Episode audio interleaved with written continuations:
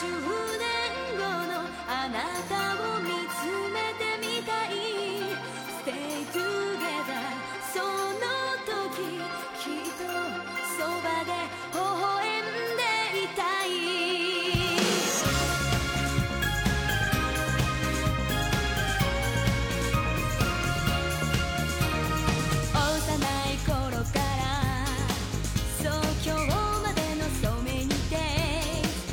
Hello，大家好，我是梁毅，这里是超智游戏 Complex Game，我们一起面对这个世界的复杂、失控、不确定。泣いたり笑ったり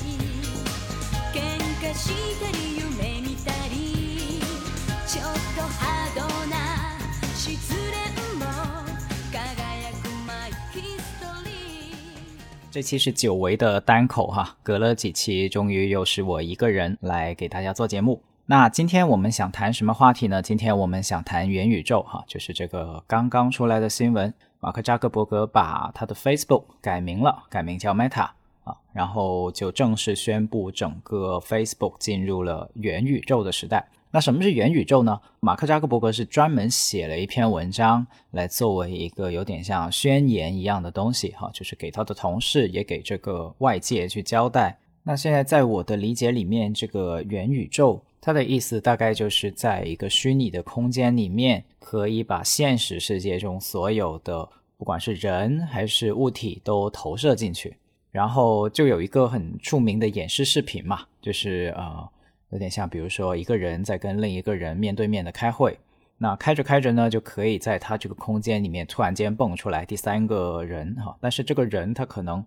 可能不是一个真实的五官的样子，而是一个像卡通这样的人物啊，动漫的一个形象。但是这个动漫形象的人物呢，它不是静态的，就比如原来他背后其实有一个真实的人在那里。那当这个人去说话、做表情的时候，那这个动漫人物他也会做出相应的表情，呃，说出相应的话。那我们这期节目因为谈论的重点其实不是技术哈，所以我就不展开更多。但必须说，我们现在对这个元宇宙的理解也肯定是非常的简单跟粗浅的啊。就像我们最初对特斯拉的理解，可能是说是一个造车企业哈，但是慢慢的大家就越来越发现，它其实可能不是一个造汽车的企业哈，它是一个科技公司，它现在开始研究跟生产机器人哈，就是未来可能你会买一个特斯拉的管家哈，给你做家务，或者是帮你的家人去做一些什么事情。就慢慢的发现说，最初我们对元宇宙的理解可能只是一个很初步、很初步的一个特定的场景，它有非常大量的应用前景。那我们今天讨论的其实是什么呢？就是我们不是单纯的带大家去想象说这个技术有多么的美好哈，而是在说这个技术可能会带来什么样的伦理问题，或至少不是问题吧，带来什么样的伦理挑战。当然，我们也可以把这期节目理解为一个开脑洞的过程哈，啊，所以我们先来给大家开个脑洞，就是这这这期节目我会尝试开好几个脑洞哈，这是第一个脑洞，就是如果我们想象一下元宇宙应用起来哈，它真的应用起来，它可以模拟一个人的音容笑貌，它可以让一个人的表情都活灵活现的在你面前去呈现出来，那会出现什么问题呢？第一个可能会出现的，我想象到的伦理问题就是，比如说哈，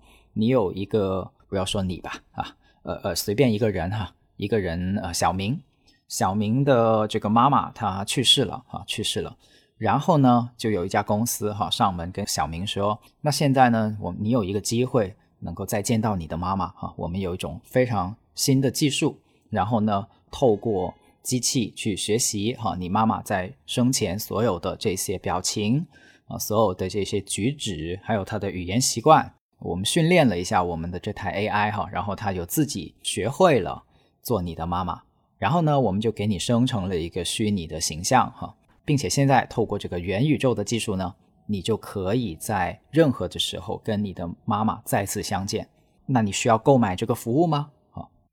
那这个这个伦理困境就开始了哈。大家想象一下，如果我们带入小明的心境哈，你刚失去了你的你的至亲哈，你刚失去了爱你的妈妈啊，这么多年的回忆，你肯定很想买，对不对？而且这个定价可能还能定的不低哈，这个商业利润肯定会很高，对吧？就是在对方最需要的时候给他送上这么一个内心渴望的东西，那他买了哈，买回去以后他打开，他发现，哇，真的耶！我身边就出现了一个小明的妈妈啊，然后小明身边就出现了他妈妈，然后小明的身边的妈妈还会跟小明的妈妈一模一样的动作举止给小明说话哈。然后小明瞬间就流下了热泪哈，因为这么多年积累下来的那些情感哈、那些记忆、那些回忆又涌上心头，所以我们不妨把这个产品叫做“亲人不死”哈，这个计划。会不会有商业前景呢？会不会好卖呢？一定会哈，并且它所需要的技术，我们刚才提到的，呃，像机器学习，像模拟人的表情哈，然后怎么样把一个虚拟的人物投影到跟你同一空间里面的一个虚拟的空间哈，用这个 VR 的技术哈，你戴上个 VR 眼镜，然后就能在你的客厅里面让小明的妈妈给重新站在你面前哈，跟你说话。这从技术上来说，我们现在把它加起来就知道这个组合哈，组合一下就能够办到，对吧？但问题在于，这个几乎一定会有很多人去买的商品，会产生很多后续的问题。第一个事情就是，小明的妈妈已经去世了，那小明买了这个虚拟的跟自己的妈妈行为一非常接近的东西啊，我们姑且先把它称之为东西。那这个东西，如果他厌倦了，那怎么办呢？到底能不能把它删除呢？啊，又或者说，当小明突然间，其实这个伦理问题甚至都不用到删除那天才出现，到他内心产生出一种厌倦感的时候，这个巨大的矛盾就出现了。第一，这个的确在面前的是小明的妈妈啊，是自己的妈妈，但同时自己怎么解释内心的这个疲惫感跟厌恶感呢？这已经是一个伦理问题，对吧？就是到底这是爱还是还是不爱呢？这要不要受到一些内心的良心的谴责呢？哈，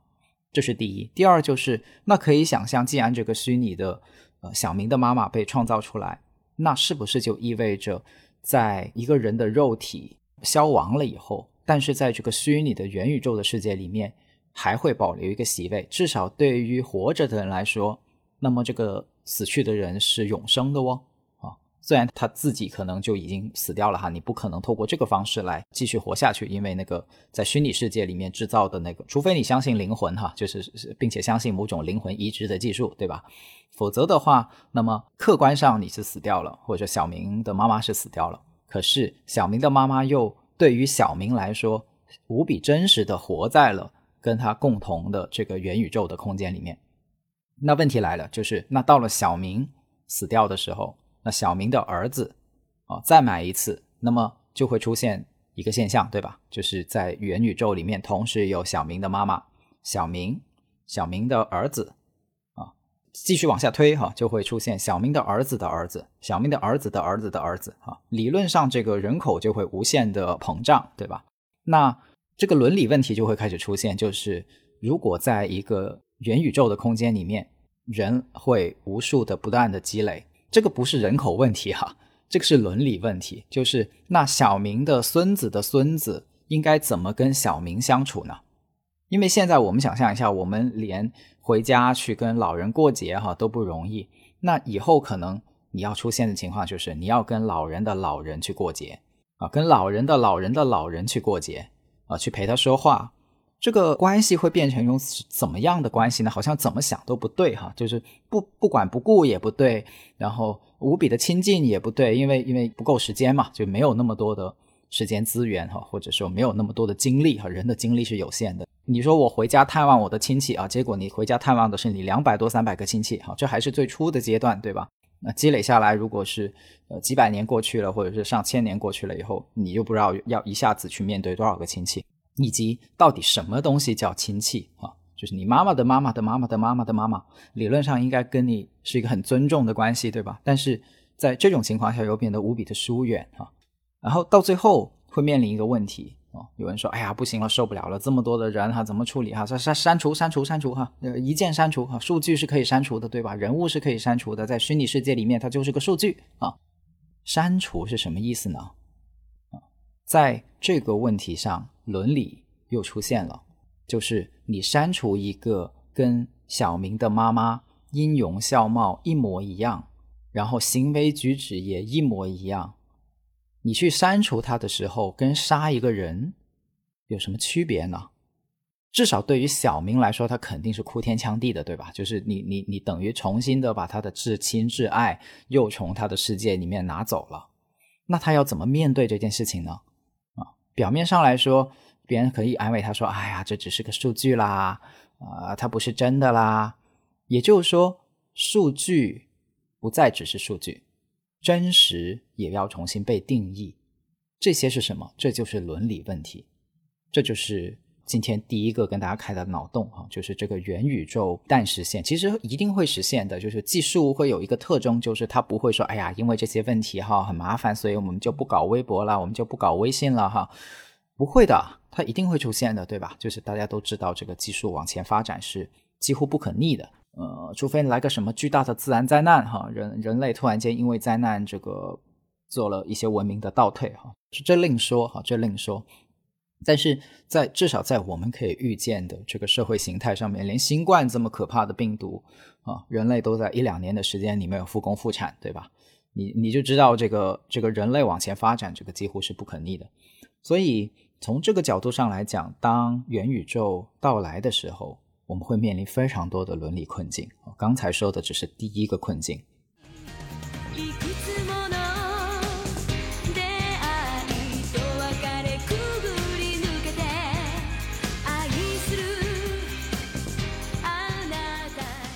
我能想到的第二个困境，就是因为在元宇宙的世界里面，你会可以出现在任何地方，但是你的肉身肉体又不用出现在任何地方。所以有一个其实今天就已经在出现的现象哈，就比如说现在在微博或者是互联网世界里面，某个人他说了一句很过分的话哈，呃，侵犯了别人或者说侮辱了别人，然后。他会发一个声明说：“啊，我被盗号了啊！这这个事情不是我干的哈，这个这是是是是这个系统的技术失误哈。所以元宇宙会带来第二个问题，就是虽然有个人在你面前真真切切的做了一些伤害你的事情，但是当你去找他追究的时候，就会出现一个这样的伦理困境，他可能会否认说：‘哎呀，我被盗号了，这个不是我哈。’”当然，从技术的角度来讲，我们可以说，哎呀，我们可以出台一些相应的机制嘛，就是去验证哈，这个操作到底是不是他本人啊，呃，是是不是确切无误。但是这个辩论的空间或者说辩解的空间会变得非常大，因为中间隔着个技术嘛。如果你是一个人，肉体亲身来到你面前辱骂你一顿啊。做了这样的行为，那么确切无误的，在我们现在法律里面就认定哈，比如说这个监控摄像拍到你，然后警察也给你戴上了手铐啊，带到警车上，这所有的一切的链条都在说明说，哎，这个人他就是犯罪嫌疑人，这个人就是那个违法行为的实施者。可是元宇宙可以虚拟的一个人物角色，它可能会产生这样的一个困境，就是。你怎么证明他是他啊？或者说我怎么证明我是我自己啊？这这有点搞笑哈，但是这事实上会是一个很重大的问题啊！我我我把它理解成，它不是技术性的问题，它是一个伦理性的问题。就我们怎么认定一个人对自己在过程中的操作啊？超越他肉体的这个行为的部分，延展出去的部分，负有多大的责任？哈，全部的责任。因为当这么做的时候，其实我们也可以说，那平台是不是也要负有责任呢？啊，举个例子，哈，我举个例子，比如说啊，比如说，在一个元宇宙的世界里面，哈，这个小还也还是小明，哈，呃，小明，呃，遇到了一个女孩子，哈，小明是男的，然后遇到一个女孩子小红，哈。呃，两个人都是虚拟的状态下去相遇哈，因为他们一个可能在上海啊，一个在北京哈。然后在上海的小明呢，就看着小红，然后就对小红做出了很多性骚扰的行为哈。在我们今天界定来说，就完全就是性骚扰，甚至是侵犯性的这个行为哈。然后小红呢，觉得非常的备受侮辱哈，然后就去起诉哈，去告这个这个小明啊，说你性骚扰。那在这个过程中，我们不妨思考一下哈，我们当然直觉的就说，哎呀，这个就是小明要负法律责任嘛，这就是他本人的意志嘛哈。那小明或者是站在一个这类事情更更多发了的以后，那人们就会想，那平台是不是要负责任呢？就像游戏角色一样，你允许一个游戏角色对另一个游戏角色做出这样的行为。在你的平台里面是被允许的，甚甚至是被加持的哈。你甚至甚至他是用了一些工具，对吧？他买了一些道具，然后去做这样的侵害性的行为。然后是你平台在卖这个东西哦，或者是你平台在赋予了他这个能力，可以跨越千山万水啊，来到另一个女孩子面前去伤害她。那平台要不要负责任呢？所以这个里面这个伦理问题也也就会再次出现哈。就是所谓伦理哈，我经常说所谓伦理就是。什么叫权利？什么叫义务？什么叫责任？什么叫情分？哈，都会面临一个重构哈。那按我们现在的理解哈，平台很难独善其身，对吧？平台也需要负责。事实上，像微博、微信，他们也会有大量现在慢慢的政府的规管哈，就是政府给他们的一些限制哈，让他们去清理一些自己的比较过分的事情哈，或者说看不下去的事情哈。呃，可是这个。真的不是那么容易去界定哈，因为平台也会说，那为什么是我要去负责啊？这个是不是你自己的个人意志行为吗？如果你犯罪我担责，那那我怎么给一个人的犯罪去担责啊？这不好弄哈，坦白讲。所以呃，第二个可能会面临的困境，其实这里面有两重了，已经讲了两重困境。第一个就是怎么证明一个人是自己。否则他就可以说：“哎呀，这个不是我哈，这个你你怎么证明这个是我在操作哈？这个绝对不是我，绝对不是我。而且关键是会有人相信的啊！我我们不妨现在想一下哈，就是我们有的时候去看新闻也是这样哈，对吧？就是一个明星，然后他突然间发了一句。”呃，非常仇恨另一个明星的言论哈，而而而在过去漫长的时间里面，我们都看到这两个明星可能是非常的交好哈，就是两个人之间关系还不错哈，至少是还不错的这样的一个形态。那现在我们从吃瓜群众的角度就会有不同的猜想，对吧？就是一种猜想就是，哎呀，他的确是被盗号了，这个不是他吧？哈，不可能的哈，他不可能这样的，他跟他关系很好的，可是。他不可能这样的，他关系很好的。我们也是基于过去他们的交互记录的一个猜测，对吧？我们谁都不认识当事人，我们只是依据他们过去的这些相互的言语来往，然后去猜测说他们关系还不错。那所以也有另一种的吃瓜群众的想法，就说：哎呀，这个不是盗号了，这个就是他本人，这个是他自己，恰恰就是他。去想登录小号去骂的时候，忘记了换换号码了哈。这个本来是要开小号去骂的哈，但是他忘记了，结果他就用自己的主号把自己的真心话给说出来了啊。这个其实才是他的真心话哈。这这也是一种伦理问题啊啊，或者说这也是我们会面临的一种困境，就是这已经不单纯是法律责任的问题了，也是关乎于我们怎么理解一个人的言行。理解一个人的感受，就是他是表演的吗？还是这是他真正的他自己？啊，当然，我们在进入现代社会以后，哈，这个社交的问题，这个到底是不是一个表演的问题，已经给我们的心理学家或者社会学家做过非常非常多的研究，哈。甚至现代的社会学里面有一个重要的部分，就是在讨论这个叫符号互动论，哈，就是意思就是说，其实社会就是由人与人之间的这些相互的表演所构成的，哈，表演是非常重要的社交的一部分，啊，它是人类本质的一部分，它跟技术没有太大的关系。但是我们会发现，当技术在加持这些表演的时候，这件事情就变得不单纯了，或者说更加会凸显这个部分。比如说，我们接下来还能够去想象哈，就是比如我们再开一个脑洞哈，因为人是能够模拟的，对吧？就是能够模拟自己，然后出现一个虚拟的形象，这就意味着在社交的时候，你可以控制自己的表情，而在一个没有这种技术的情况下，我们人类平时面对面交往交流，有些表情我们是控制不了的。至少是在没有受过专业训练的情况下，有些演员他可以做到哈，控制自己的表情。就是我明明没有这样的内心感受，但是我透过我的表情，甚至是微表情的控制，来去让屏幕前面的观众感受到好像我有某种情绪这样子啊，这是存在的。这种训练跟这种技术是存在的。可是如果对于刚才我们说的元宇宙哈。这就相当于把一个只有极少数严格训练以后的演员能够做到的事情，给赋予了每一个普通人都能够做到。那会发生什么事情呢？啊，那就会发生原来我们说的人与人之间表情是用来做什么？表情是用来传情达意的啊。所以某种程度上来说，表情是无法掩饰的啊。就比如说你给对方一个很恶心的。腐烂的食物哈放在他面前，他马上就显出一个非常恶心的表情。这个恶心的表情它是盖不住的，而这个而这个恶心的表情它是好的，因为正是这个恶心的表情的有点类似于条件反射一样的反应，它是真实的，它会让对方也知道你的内心的感受是什么，然后再去做出自己的反应，就是基于对方真实的感受去给予回应。这个是什么？这个是情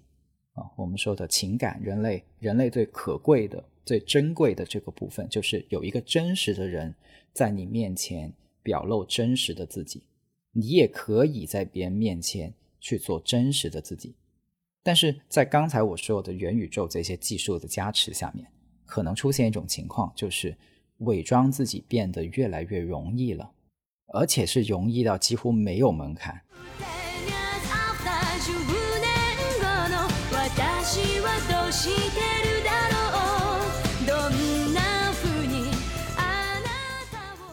一个人他可以从很小的时候就学习一种东西，叫做表情包，对吧？表情包在我们现在已经很常见了，在我们的呃平时的聊天啊，各种的社交媒体里面已经运用的很频繁了。但是其实现在我们已经知道，其实表情包是有巨大的害处的啊。第一个主要的害处就是它让我们失去了语言。本来我们是在内心涌起某种感受的时候，会去寻找这个语言哦。这个寻找语言的过程，其实也是理解自己的过程，就是我到底在想什么，我到底怎么了。但好了，现在有一个表情包哈，所以很多人在没有搞清楚自己到底在想什么，也没有咀嚼清楚自己到底感受是什么的时候，就开始在发这个表情包哈。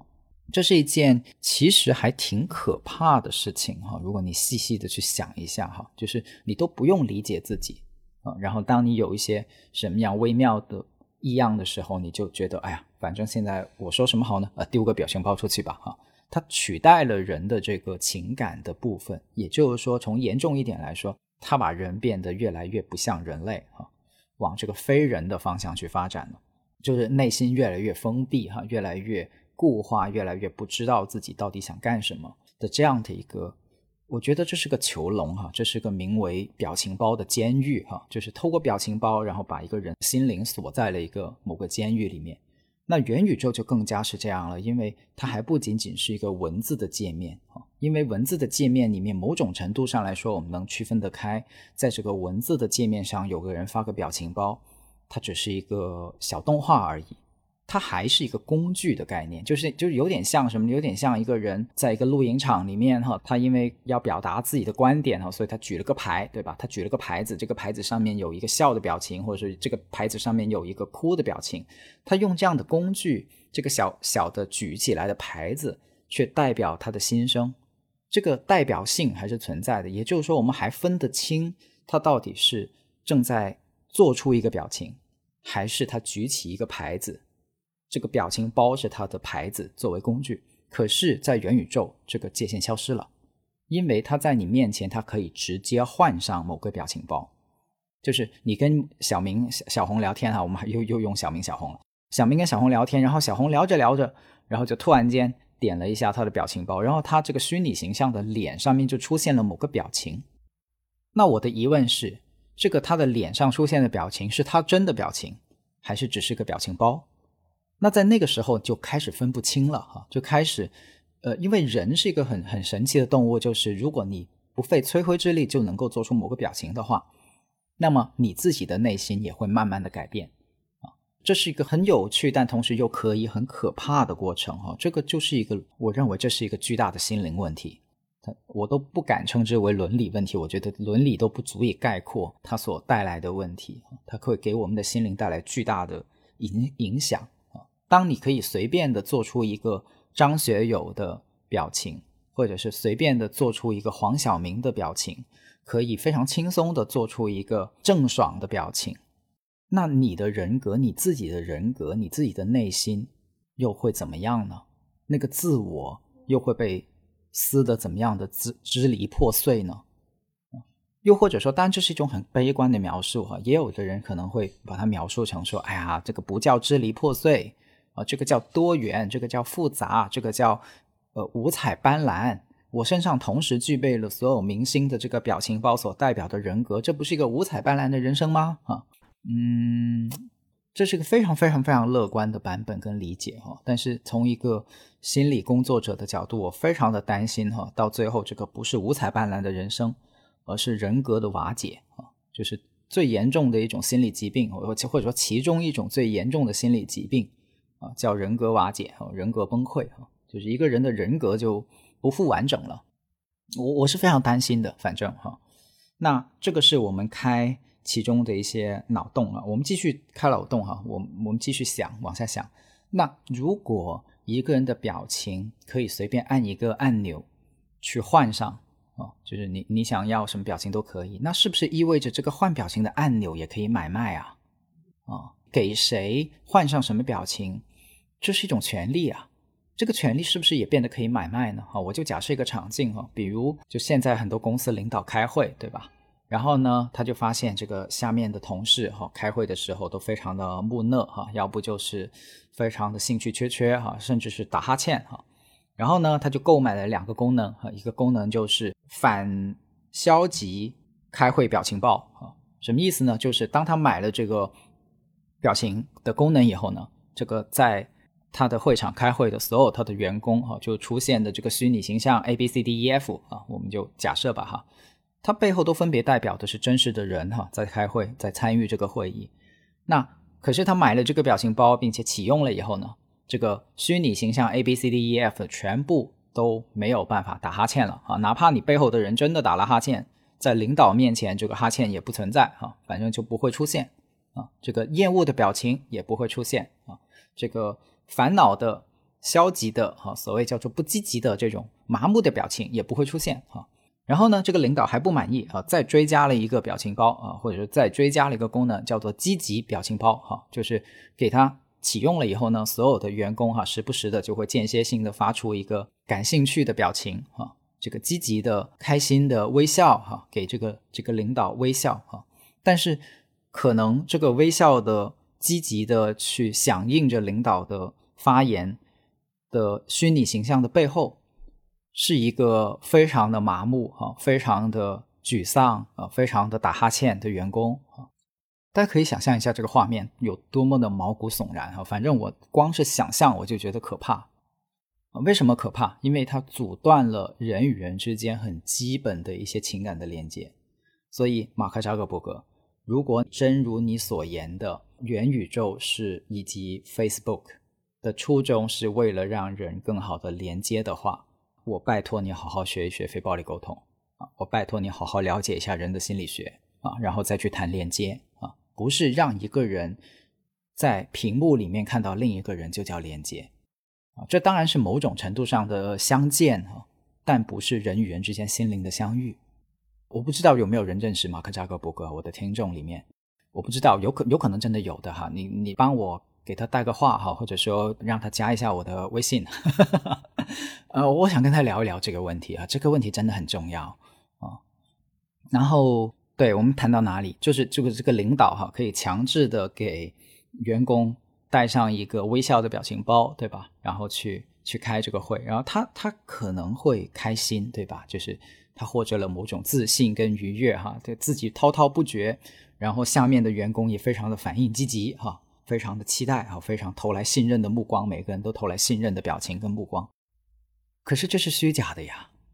可是一个这是一个巨大的自娱自乐的骗局。关键这个骗局它不是一个娱乐装置，呃，如果它是一个模拟人生的游戏也就罢了，这只是一个人的悲剧。但是如果它应用在一个公司的场景里面，这是个工作场合啊，这是个职场啊，这是很多人要吃饭的、维持自己生计的一个场景啊。那当这样运用了以后，因为很多人的生计他是有很多无奈的，就是有很多，哎呀，我虽然不喜欢领导的某些做派，但是因为是工作嘛，没办法了，我也要坐在这里哈，去这样子去承受。那我们就等于强行的给一个已经很痛苦的环境，再增加了一个工具，让它变得更容易去痛苦。这个就是我说的技术在赋权人，技术在赋能和 empower 人类，但同时也可能是在压迫人类，它也可能是阻挡着人与人之间的美好的关系跟情感的发生。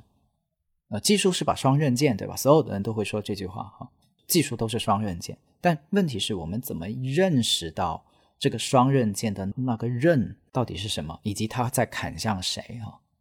就如果技术是个双刃剑，我们得想一想它在砍谁啊？这是一个很可怕的事情哈。甚至我们可以再把这个场景再拓展一下哈，它不仅能控制表情啊，它还能鼓掌和强制鼓掌。就是按一个按钮，然后所有的员工就开始鼓掌哈。这个领导可以购买这个鼓掌的功能包哈。这听起来就是一件恶心的事情哈。但是那从员工的角度来讲，到底我鼓掌了还是没鼓掌呢？我我怎么去表达我自己呢？呃，以及怎么样的？而且从本质上来说，就是不管是购买一个员工要微笑的表情包，还是购买一个员工鼓掌的表情包，它最大的问题都在于。我们首先就定义了一个听完你说话就表情木讷的人，他是不好的。听完以后他兴趣缺缺，听完以后他打哈欠，这个行为这个现象本身是不好的啊。我们首先是下了这样的定义，可是事实是这样吗？啊，如果我们细细的去看，如果你讲了一个很无聊的东西，如果你讲了一个对方完全其实利益不相关的东西，你在讲废话。那对方打哈欠跟兴趣缺缺，不正是最好的反馈吗？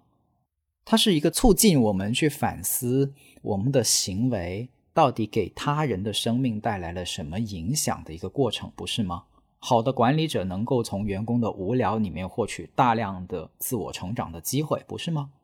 这就是人的成长的过程，不是吗？每一个成长都需要真实的反馈，而元宇宙。我觉得很可怕的一个事情是，他把这种真实的反馈这个中间的媒介变得极度的可操弄了，这是我觉得很可怕的一个地方。而且它一定是一个很好卖的商品，呃，几乎可以确定它是个非常好卖的商品，对吧？就所以这个危险性是非常非常大的。这个脑洞我就现在必须给开出来，也是其中有这个原因啊。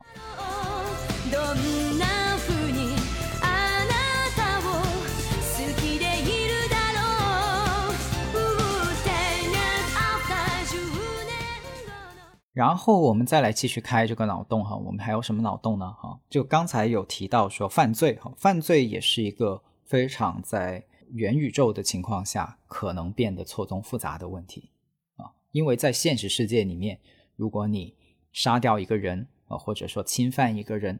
那么你肯定要面对法律的制裁，对不对？啊，可是，在虚拟世界里面。这个事情就可以变得相当的耐人寻味，跟相当的不好说啊。比如说，我在虚拟世界里面也杀掉一个人啊，开枪啊，打死一个小明的虚拟形象。但问题在于，小明他是有真人的对应的。那有人说：“哎呀，那就是等于一个人戳小人嘛，就是你在现实世界中哈打印一个你的照片啊，然后有个人在那里猛戳哈，你你当然可以骂他说你是变态哈，但是这不至于他要承担犯罪的责任哈，他跟杀一个人还是很不一样的哈。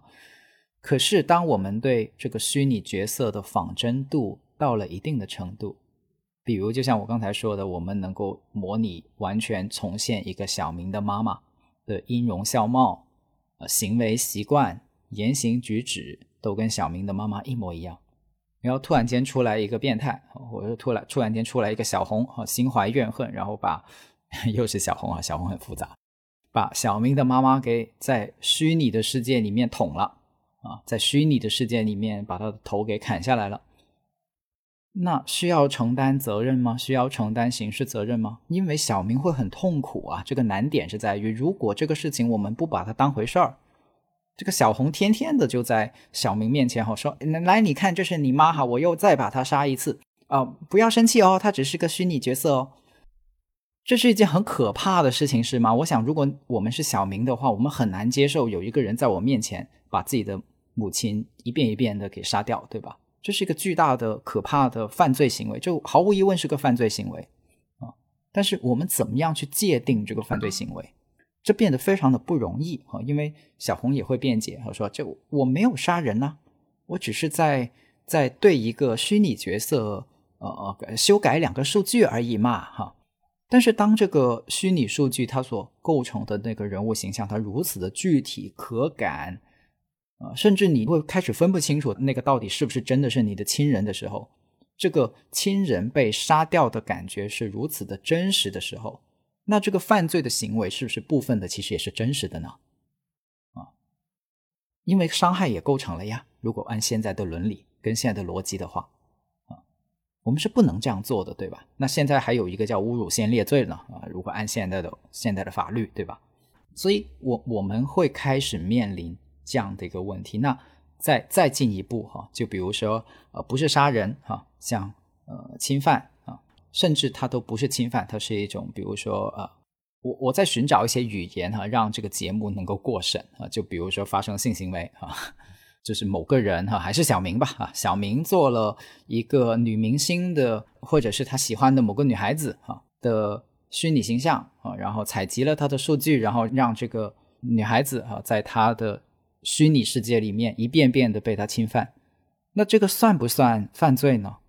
啊，小明可能会辩解说啊，这就是我自己给自己编的一个游戏嘛，啊，我只是只是在玩游戏嘛，这个我玩我的游戏跟你有什么关系呢？啊，但是问题在于，他游戏里面的那个角色是完全从行为到外貌等等等等都跟这个另一个。真实在现实世界中存在的血肉之躯，呃，另一个人类是一模一样的。那你去侵犯这个人，那是不是部分的也等于侵犯到了另一个人呢？而如果这是犯罪的话，那么就那那就会面临一个很大的侦查的困难，就是。哦，行，如果你把你把它作为犯罪，对吧？那很多人就不会再公开做这件事情，对吧？他会在非常私下的呃场合哈，他他他把自己关在小房间也好，或者是他在自己的电脑里面哈，他有隐私权，对吧？你总不可能完全监控他的房间，监控他的电脑设备，对吧？他在自己的这个私域里面，呃，完全封闭的、没有人知道的一个领域里面去做这个事儿，那可以吗？他说：“我只是在我的这个自己的私人空间里面做这个事情哈，又没有去干涉到你们哈，这个世界甚至都不知道哈，那又怎么办呢？在那个时候就会面临很严重的一个伦理困境啊，就是到底是要打开所有人的房间哈，在那个时候就不能有任何的隐私了哈，因为这样的情况啊，所以所有的人都不能再有隐私，还是说要用什么样的办法去禁止哦别人可以随便的使用某个虚拟形象呢？”啊，这还只是第一阶段哈。举个例子，我们还有个第二阶段，这个脑洞接着开啊。我们今天会开很多脑洞。如果一个人他长期扮演某个角色，我们就拿迪士尼里面这角色好了啊，就是他长期用了一个虚拟形象啊，就是类似于米奇老鼠哈，这个呃 Hello Kitty 吧啊，Hello Kitty，Hello Kitty，用了一个 Hello Kitty 的形象啊，这个是个很特别的 Hello Kitty 啊，因为现在 Hello Kitty 的商标属于迪士尼啊，这个。就某个商业集团吧，我也不知道他注册在哪儿哈。反正就是一个人，他用了某个有点像 Hello Kitty 的形象啊，一直一直在这个元宇宙里面去生活啊，以至于到最后大家都不知道他的真实相貌是什么了。他就知道这个有点像 Hello Kitty 的 Hello 叫什么？我们给他个名字吧哈，Hello 弟弟啊，这个 Hello 弟弟啊，这个 Hello 弟弟就成为了小明的这个虚拟角色啊。然后这个虚拟角色。经历了如此多的事情哈，可能可能参加比赛、公开发言啊，小明还上综艺了。综艺节目里面出现的都不是小明本人哈，而是这个 Hello 弟弟的形象，对吧？对我们可以想象，在那个时候，你都你看着 Hello 弟弟，你就知道说，哦，这个是小明哈啊，小明就是 Hello 弟弟啊。那 Hello 弟弟被侵犯，Hello 弟弟被杀掉，那又是跟小明有关系吗？如果之前我们还能说，哎呀，那我们可以颁布一个法律，对吧？就是任何的人都不能使用对方的本人哈去进行一些什么的剧情创作、二次剧情创作，我们还能够做到哈，我们还能够从技术上做到的话，那么第二个阶段就会更难，对吧？因为我们可以随时去扮演一个人。扮演一个角色，扮演一个形象，足够长的时间以后，这个形象就成为了跟我们本人、跟自己的这个精神灵魂相对应的这个联系的纽带就已经存在了。那在这个纽带存在的情况下，这个 Hello 弟弟被侵犯、被杀掉，或者是被各种的处置、被恶搞哈、被篡改，那。怎么样去维护他的权益呢？或者说这里面又有没有权益呢？到底哈，人家可能会可以会说，哎呀，这个 Hello 弟弟又不是属于你的，我也有能扮演一段时间 Hello 弟弟啊，我这个 Hello 弟弟演了一段时间以后，我不就是 Hello 弟弟了吗？啊，那我怎么样跟我自己做事情，关你什么事啊？这这个关系就会变得很复杂哈，并且呃不，而且还不那么容易哈，你不能说，哎呀，这个 Hello 弟弟只能由谁谁谁去扮演哈，为什么他就垄断了 Hello 弟弟了呢？这个事情就会开始往一个越来越难办的方向去发展啊。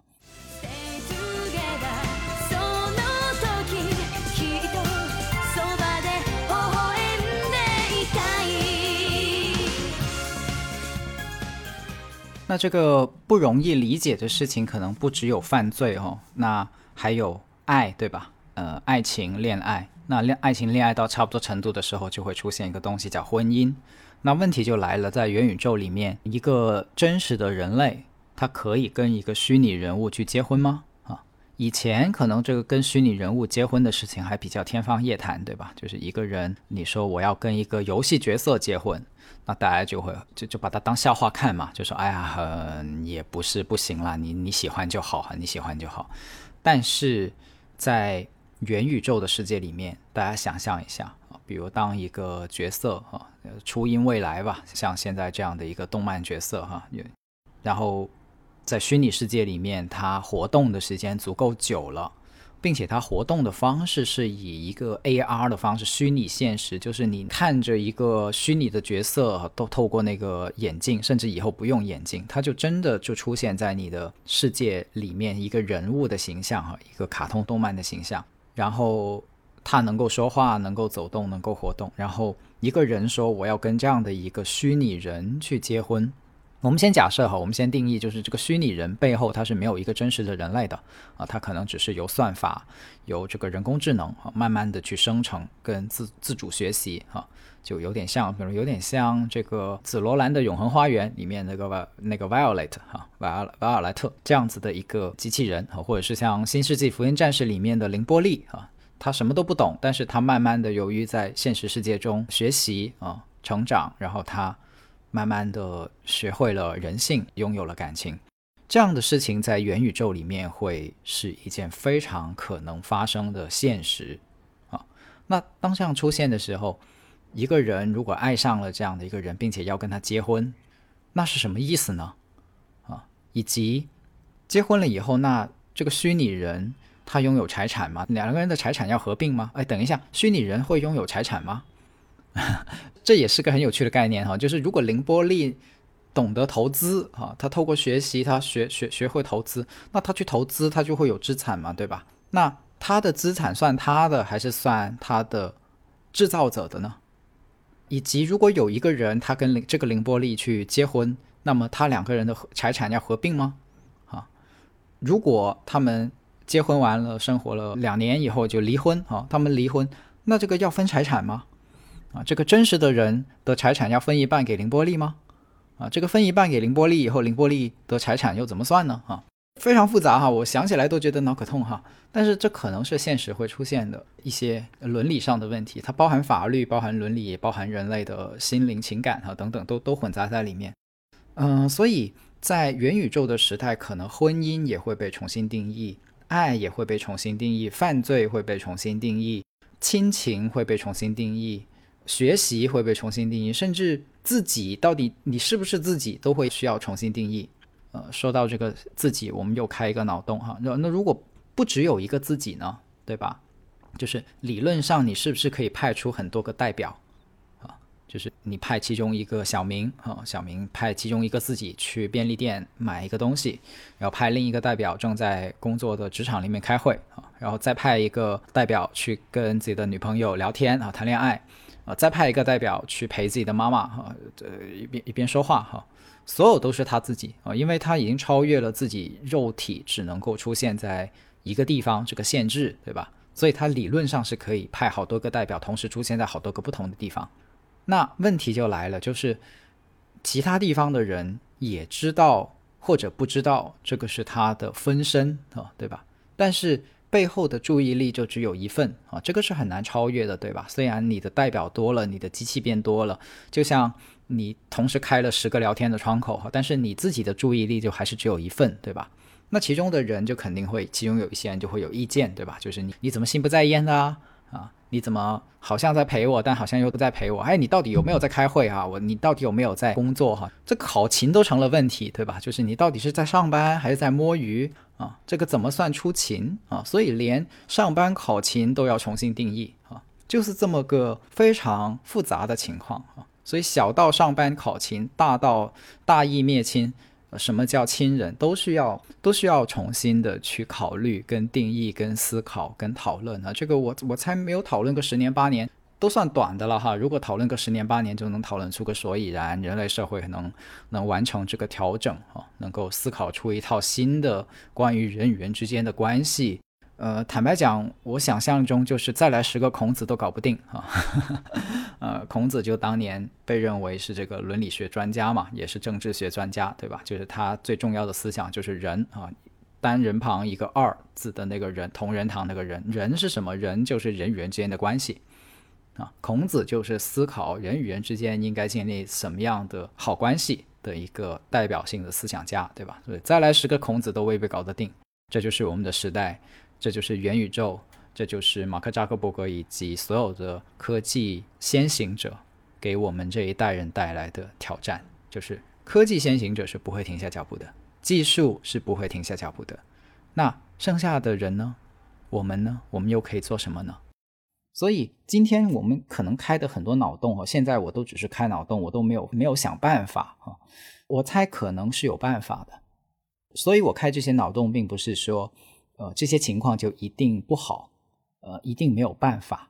啊，就像以前可能如果在汽车刚刚被发明出来的时候，啊，人类也可能是很悲观的，对吧？就是觉得说，哎呀，这个一个开这么快的东西，谁能驾驭得了？啊，一定会撞死人，对吧？那好多台汽车一起开在马路上面的时候，不打架啦？啊，不不不随便乱撞了吗？不就成碰碰车了吗？哈，那个时候的人也可能，呃，而且是真实的哈，这个真实的当时这个。据说汽车最初发明的时候，已经有报纸、有传媒了。那那个时候有很多的新闻报道，就是关于这个汽车出现车祸哦，那些骇人听闻的人的死状哈。这个部分对汽车产业当时的打击还是蛮大的。但是人类在过了一百年以后，也跨越过去了，对吧？就是我们建立了道路系统，让车跟人是分开走的。并且建立了交通规则，对吧？就是要怎么样，要打灯，要要等红绿灯啊，要在高速公路上要怎么样才能上高速哈？高速要怎么样？如果你在高速上这个停下来要怎么办哈？林林总总的这个交通规则啊，牌照制度等等，